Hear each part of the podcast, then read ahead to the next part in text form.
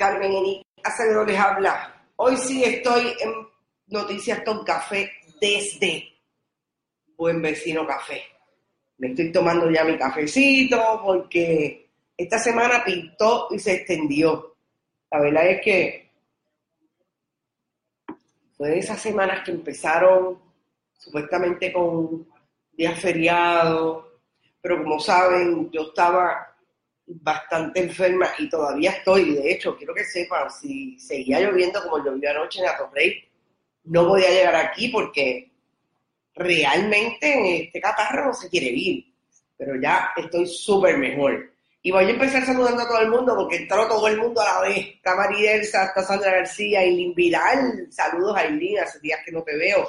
Sara Benítez, también estás perdida eh, Lourdes Ruiz, Héctor Cruz, buenos días y disfrútalo. Gracias, gracias, gracias, Héctor. Bueno, esta semana fue la tercera semana, es la tercera semana, termina hoy, de noviembre, la llamada Semana de la Puertorriqueñidad. Cuando estábamos en la escuela, siempre fue la Semana de la Puertorriqueñidad, pero si teníamos un maestro que era más o menos antipuertorriqueño, estadista, como yo tuve varias, incluidas de San Sebastián, me acuerdo de una que bastante que peleamos, eh, hablaban del descubrimiento y se hacía todo el asunto del de el, oficialismo cultural alrededor de las relaciones de Puerto Rico con España, Puerto Rico con Estados Unidos, etc. Y esta semana no fue la excepción. Me llama la atención que esta semana sí hubo una simbología con el asunto del Instituto de Cultura Puertorriqueña, porque no es solamente el alquiler de la sede, el asilo de beneficencia. Eh, realmente lo que es, es todo lo que han hecho alrededor del proyecto cultural puertorriqueño con el Instituto de Cultura, que finalmente llega al área de su edificación histórica, por lo que todos sabemos el gobierno en quiebra, dice que no tiene dinero para la rehabilitación, etc. No les voy a hacer la historia que hemos narrado a partir del viernes, del jueves y viernes pasado, y que llega hasta ayer, que lo comentamos con el compañero Manuel Rivera.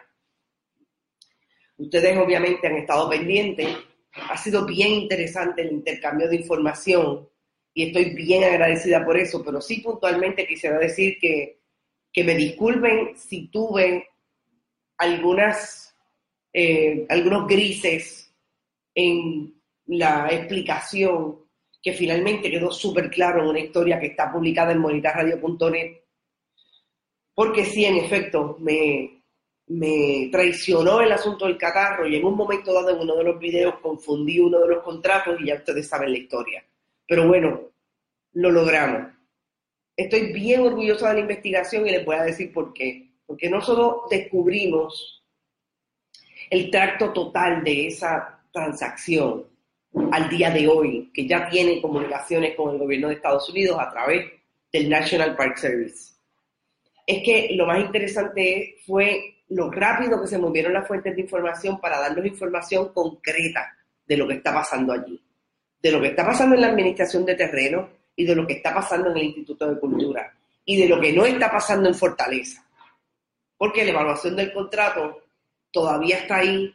Hay una resolución ahora del representante independentista Denis Márquez planteando que se investigue la legalidad de ese contrato.